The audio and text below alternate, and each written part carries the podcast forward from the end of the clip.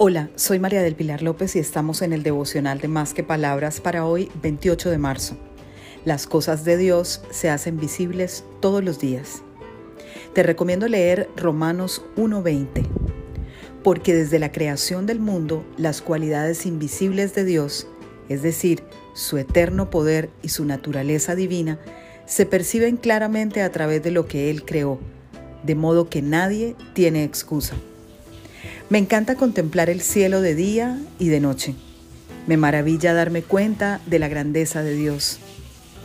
Y si tú has sentido dudas de su existencia o de su gran poder, mira al cielo y piensa en esa inmensidad, esa majestuosidad.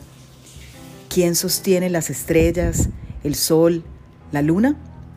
¿Quién le da permiso al viento de soplar? ¿Quién mueve las nubes blancas de un lado a otro? Su grandeza está a la vista de nuestros ojos todos los días. A veces en cosas más sencillas como una flor, la risa de un bebé recién nacido, el agua que tomamos a diario, en tantas cosas. Contemplar la grandeza de Dios cada día es una gran bendición. Alábalo y reconócelo como tu amado Padre. Feliz día para todos, para que conversemos más que palabras